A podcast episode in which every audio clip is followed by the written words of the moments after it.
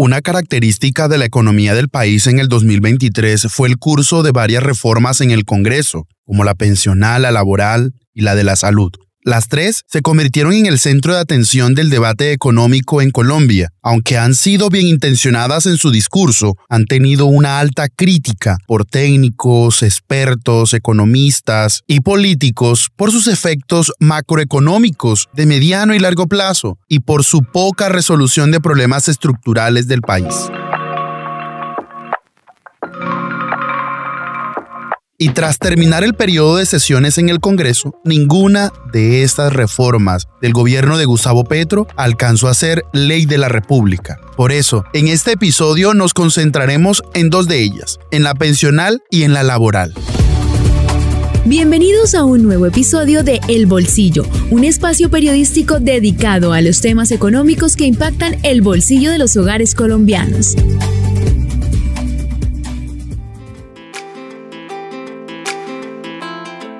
Les damos la bienvenida a este nuevo episodio de El Bolsillo, un podcast de vanguardia, el sistema informativo de Santander. Y como lo anunciamos en este último episodio del 2023, para darle la bienvenida al 2024, hablaremos de estas dos reformas, de la laboral y la pensional.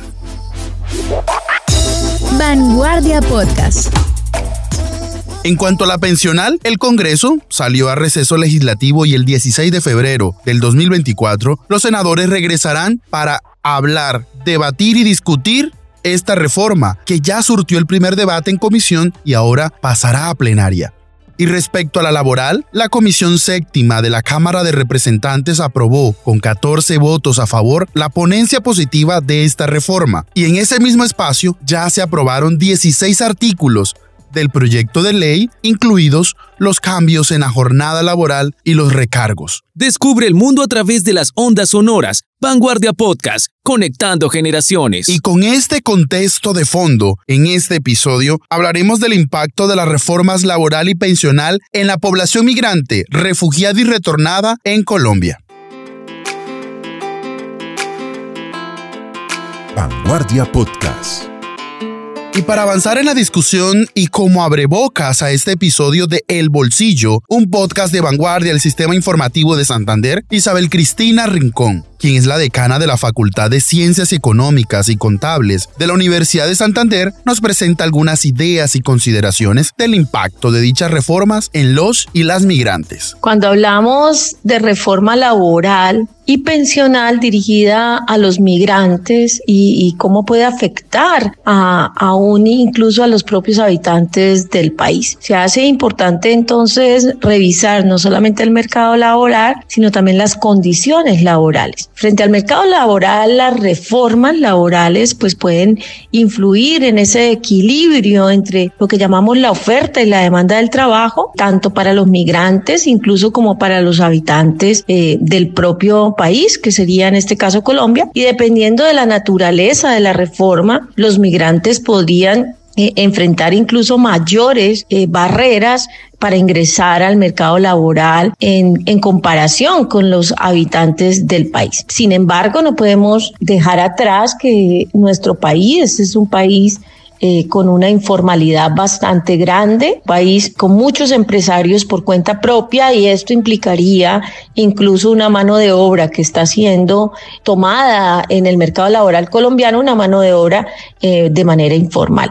Si bien es cierto, pues las condiciones laborales y la reforma también puede influir en las en esas condiciones de trabajo para los migrantes y los trabajadores locales, lo que llamamos en los territorios, y estos cambios de regulaciones relacionadas con, salarios, con horas de trabajo, adicionalmente con protección laboral, pues son los mínimos que merece cualquier trabajador en las organizaciones, pero no podemos dejar atrás eh, eh, lo, que esto implicará en los costos laborales que se verán implicados eh, en temas inflacionarios, de mayores costos para las organizaciones donde no solamente laboran los colombianos, sino también los migrantes. Muchos retos, muchos desafíos frente a esas contribuciones y a esos beneficios pensionales frente a, a lo que llamamos la, la competitividad económica, las reformas laborales y pensionales que se dirigen a migrantes también pueden pueden influir en la competitividad económica del país. Escucha, aprende y conecta.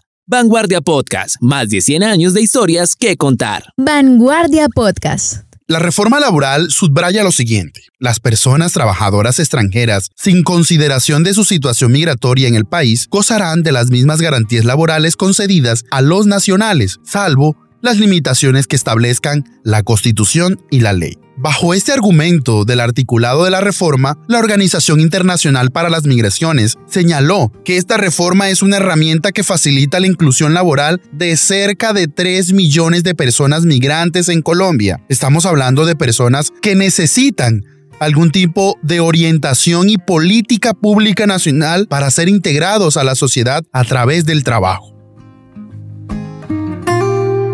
Vanguardia Podcast.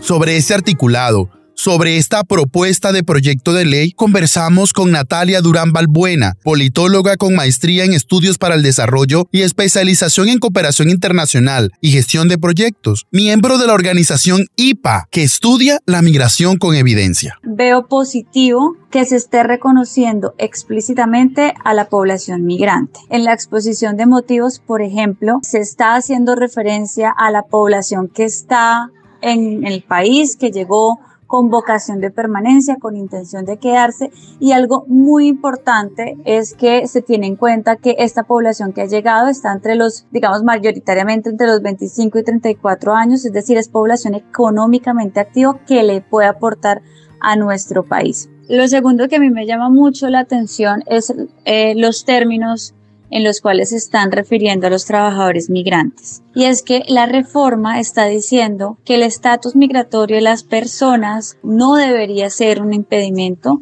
para exigir garantías laborales y de seguridad social. Recordemos que en Colombia hemos contado con mecanismos jurídicos de regularización del estatus migratorio de las personas provenientes de Venezuela. Sin embargo, esos mecanismos actualmente se encuentran cerrados y tenemos eh, personas en Colombia que están viviendo en una condición migratoria irregular. Entonces, que la reforma esté planteando que ese estatus migratorio, regular o irregular, no, no debe ser un impedimento para exigir garantías laborales y de seguridad social, es también interesante y creo que avanzamos en el camino correcto. El artículo 39 de la reforma lo que está diciendo es que se deben facilitar la regularidad migratoria a las personas que trabajan en el país y por lo cual el Ministerio de Relaciones Exteriores deberá reglamentar eh, cómo hacer este procedimiento. Entonces, básicamente está abriendo la puerta a que estas personas que se encuentran en condición de regularidad puedan trabajar y tramitar su estatus migratorio regular su estatus migratorio en el país para tener un empleo formal con todas las garantías laborales. ¿Quieres saber cómo la economía afecta tu día a día? En nuestro podcast El Bolsillo te explicamos de manera sencilla y clara cómo funciona y cómo puedes aplicar este conocimiento en tu vida diaria. Escúchanos cada episodio y conviértete en un experto. Ahora bien, lo que me gusta de, de esta propuesta es que nosotros como país no estamos haciendo algo completamente nuevo. Recordemos que nosotros en Colombia tuvimos una experiencia con el trámite de los permisos especiales de fomento a la formalidad. Estos permisos fueron creados en el país para que aquellas personas venezolanas que contaran con, digamos, con la intención de que alguna empresa o persona natural las contratara, estas empresas o personas naturales pudieran ayudar a tramitar el permiso de estas personas, a regularizar su estatus migratorio para poderlas emplear de manera formal. Y esto, digamos que ya lo hicimos en Colombia y nosotros en Innovations for Poverty Action, también con el apoyo de ACNUR, pudimos identificar algunas cosas que pueden ser interesantes tener en cuenta como aprendizaje eh, en caso de aprobarse este artículo. Entonces, como te decía, para mí lo interesante es que la reforma está proponiendo que la Cancillería busque una forma en que se pueda regularizar aquellas personas que puedan llegar a ser contratadas de manera formal y que puedan contar pues con un trabajo con todas las garantías. Vanguardia Podcast. Vanguardia, un siglo de periodismo ahora en tus oídos. Descubre nuestro podcast y conecta con las mejores historias. Y yo creería que este mecanismo del, PEF como lo llamamos, fue exitoso en la medida en que logró proporcionar un estatus migratorio regular a personas provenientes de, de, Venezuela, en tanto que el 82.4% de las personas venezolanas que participaron en este proceso tuvieron como el permiso, fue, este fue aprobado. Y el 85.4% de las empresas solicitantes también lograron obtener como ese, ese permiso. Entonces fue como un gana-gana para las personas que lograron eh, regularizarse, pero también un gana-gana para las empresas o personas naturales que querían tener a esos trabajadores con ellos. Vanguardia Podcast. Uno de los temas que a mí particularmente me llamó la atención de la experiencia que se tuvo con el PEF es que hubo un montón de empresas interesadas en contratar población migrante. Y son empresas que en general están viendo en la migración una oportunidad, una oportunidad de desarrollo económico, una oportunidad de aprovechar una mano de obra que está llegando al país, de aprovechar como que son personas justamente económicamente activas que pueden eh, traerle beneficios a sus empresas.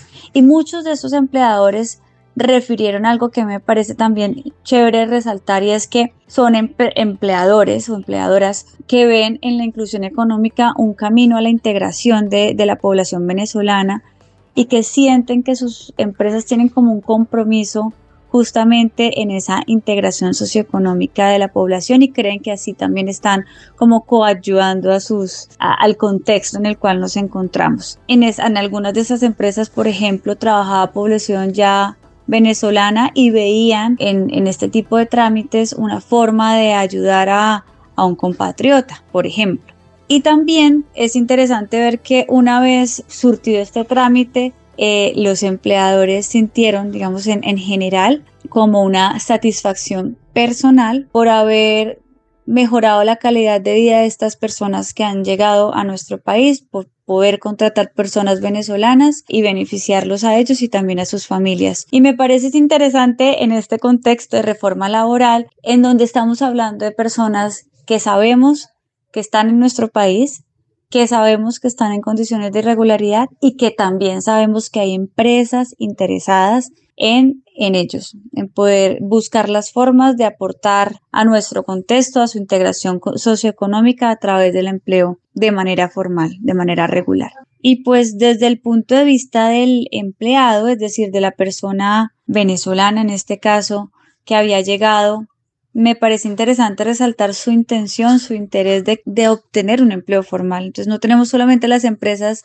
interesadas en ellos, sino que ellos efectivamente quieren mejorar eh, sus trabajos, quieren mejorar sus ingresos, quieren acceder al sistema financiero, quieren aportar y contribuir también al, al país, a Colombia, a través de sus empleos formales. Vanguardia Podcast, más de un siglo de historias ahora en tus oídos. Conéctate con nosotros. Y pues efectivamente aquí hay un mensaje interesante para las personas venezolanas o migrantes en el país, es que efectivamente al hacerse regular, al entrar al sistema formal, sus ingresos mejoran. Lo que nosotros notamos es que los ingresos de los participantes, de las personas que hicieron parte de este proceso, aumentaron en un 87,4% entre su trabajo anterior y el trabajo que lograron alcanzar con el PEF, que es pues el trabajo que lograron obtener de manera ya regular, en comparación con un mejoramiento tan solo del 47,7% del resto de, personas. Entonces, esa, esa, eso es importante, es un mensaje interesante también en la población migrante que está en nuestro país y es que a partir de lograr y de buscar la formalidad, sus condiciones de vida y sus ingresos pueden mejorar.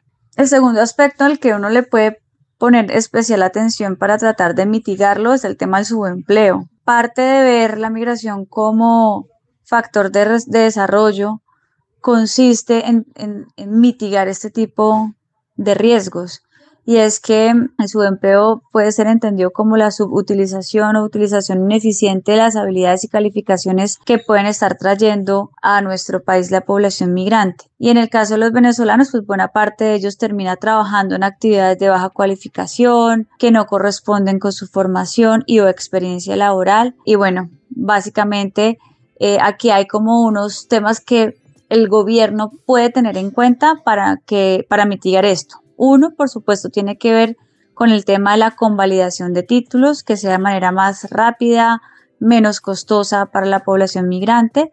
Y lo segundo es que tenemos que buscar formas para reconocer la experiencia laboral de las personas que están llegando a nuestro país. Es vital para este tipo de estrategias reconocer esos títulos y reconocer esa experiencia laboral y que las personas puedan emplearse con todo su potencial y hacer el aporte a nuestro país desde todo su potencial.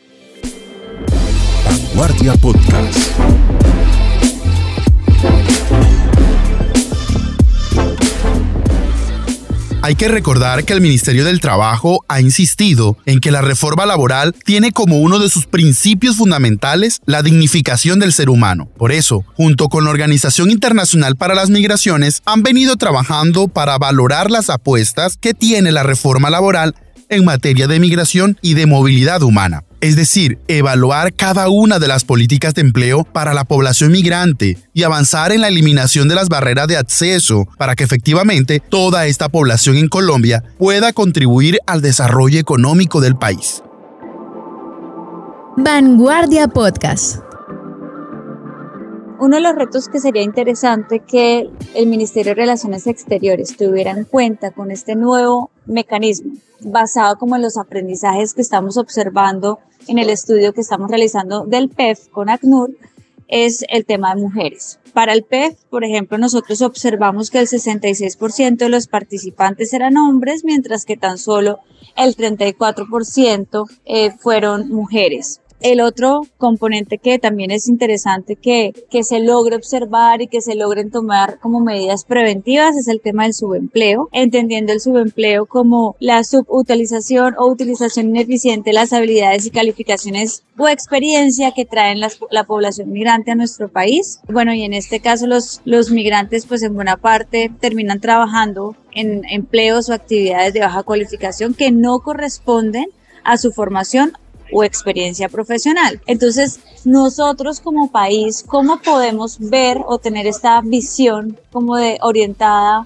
a entender la migración como un factor de desarrollo, creería yo que parte de, tener en cuenta ese potencial que tiene la gente, ese potencial de aportar a nuestra, a nuestra nación. Dentro de los temas que nosotros observamos de su empleo con el estudio es que en Venezuela, cuando estas personas estaban allá, el 41,3% estaban empleados en trabajos de menor calificación y esa proporción aumentó en un 72,4% cuando llegaron a Colombia con el trabajo que tenían antes de aplicar al PEF, para luego, con el PEF, disminuir en un 57,5% en su ocupación que es actual. Entonces, lo que nos indica preliminarmente este estudio que estamos realizando con ACNUR e IPA es que el PEF pudo haber ayudado a mitigar ese fenómeno de subempleo y eso es una buena noticia para el país. ¿Quieres estar al día en el mundo de la economía?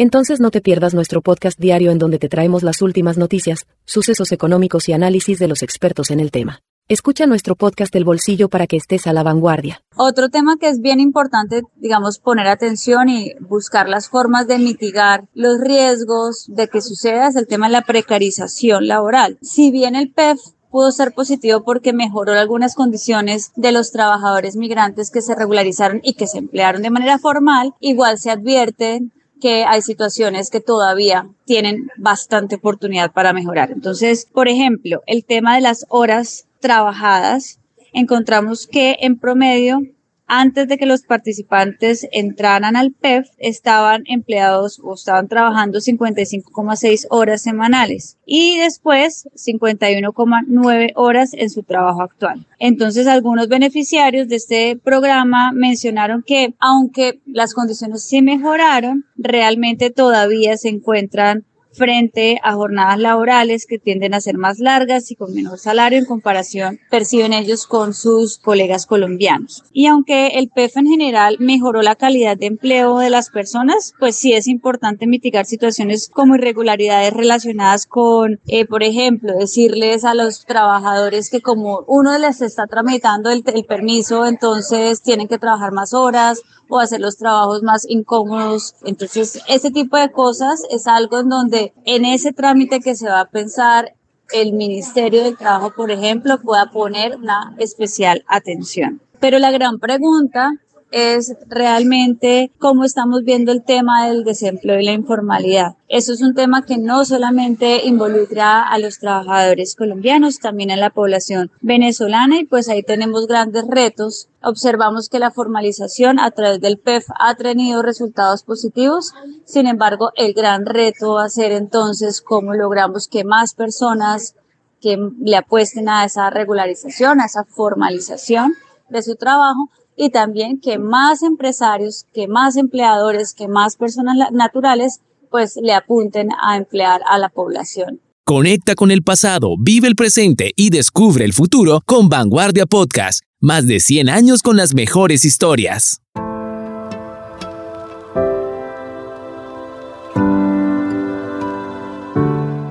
Y para cerrar este episodio, nos acompaña David Vega Herrera, economista con experiencia certificada en asesoría con fondos de pensión, quien nos da algunas pistas sobre cómo las reformas sociales del gobierno Petro se relacionan con la población migrante en Colombia para poder conversar sobre el impacto que tendría la reforma laboral y pensional en la población migrante, lo primero a reconocer es de que según Migración Colombia, en el país tenemos cerca de 2,89 millones de migrantes venezolanos. De estos migrantes se considera que casi el 60% de ellos se encuentra trabajando actualmente, por lo que la pregunta gira en torno a qué tipo de trabajo tienen los migrantes venezolanos actualmente y cómo lo podría cambiar la reforma laboral. En este sentido, lo primero a destacar es de que la mayoría de estos trabajadores migrantes venezolanos, según Migración Colombia, cuentan con el permiso de protección temporal, el cual fue un permiso creado por el gobierno anterior en el cual se pretende de alguna manera regular a estos trabajadores con acceso a programas del Estado, acceso a salud y educación,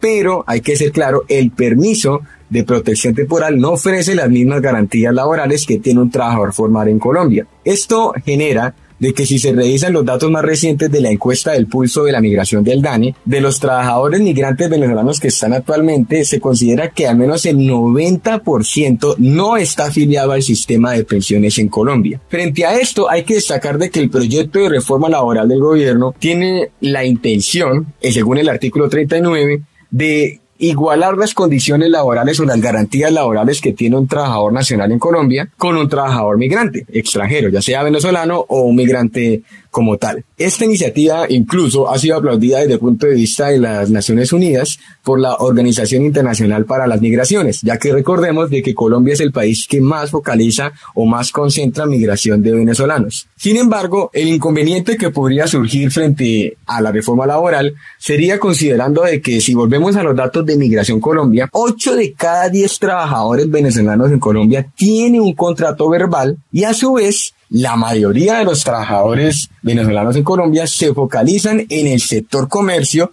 hoteles, restaurantes y transporte. Esto supone un reto, ya que el sector comercio de por sí es el sector que más concentra trabajadores informales en Colombia. Y recordemos de que en Colombia, según los datos más recientes del DANE, más del 50%, es decir, más de la mitad de los trabajadores es informal, es decir, la mayoría de los trabajadores en Colombia no cotiza a seguridad social, que quiere decir salud, pensión, ARL, etcétera. Por lo tanto, el reto que podría existir es de que Colombia de por sí mismo tiene una condición en donde hay una mayor informalidad laboral y lo que quiere decir de que no están incluidos dentro de la seguridad social. Por lo que la inquietud que podría generar esta reforma es de que cuántos de estos trabajadores venezolanos o migrantes que tienen un contrato verbal van a pasar a integrar este nuevo conjunto de trabajadores con las garantías y con seguridad social ya que de por sí mismo, como estoy diciendo hincapié, en Colombia la informalidad es un problema latente, es un problema que no está ajeno o no depende de la cantidad de inmigrantes, sino que ya es particular del sistema productivo que tenemos aquí. Por esto mismo es que la reforma pensional tendría también un impacto desde el punto de vista de los trabajadores o de los migrantes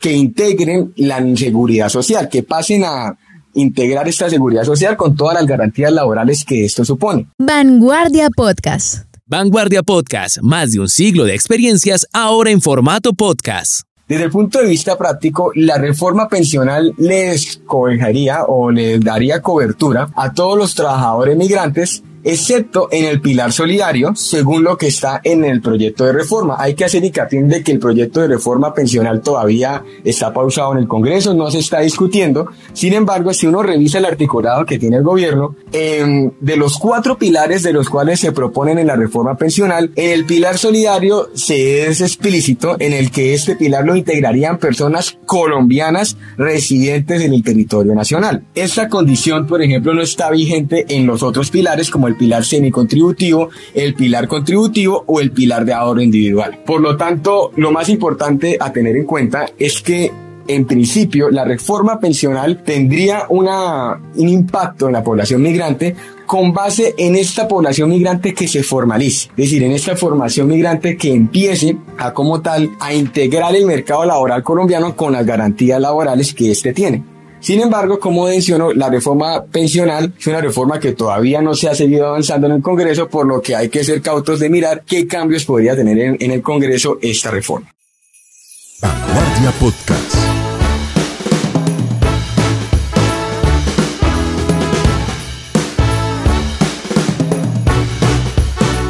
Queridos oyentes del podcast El Bolsillo, quería tomarme un momento para agradecerles sinceramente por acompañarnos a lo largo de este 2023 en nuestro podcast. Su apoyo y su fidelidad a cada episodio durante este año han sido increíbles. Sus comentarios, retroalimentaciones y reproducciones han sido vital para que este contenido le llegue a muchas personas que están interesadas en el día a día de su bolsillo de la economía de Colombia. Y sin ustedes no sería posible llevar a cabo este proyecto radiofónico en vanguardia el sistema informativo de Santander. Por eso les damos las gracias por escucharnos y estar con nosotros en este 2023 y los invitamos a estar pendiente y conectados con nosotros en el 2024. Nos oímos en un próximo episodio.